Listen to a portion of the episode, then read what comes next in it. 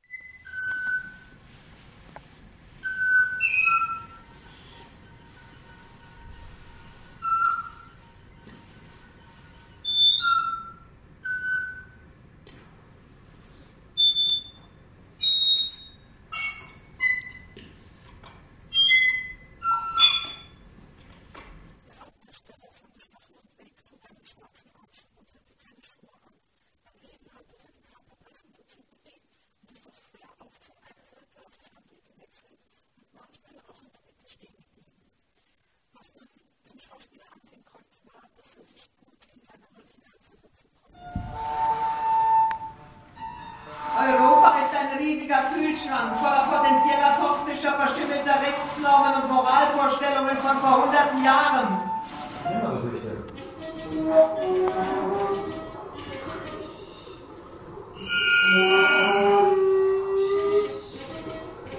Ich esse täglich. Ich schlafe täglich, ich spreche täglich. Ich bin noch viel schlimmere Süchte.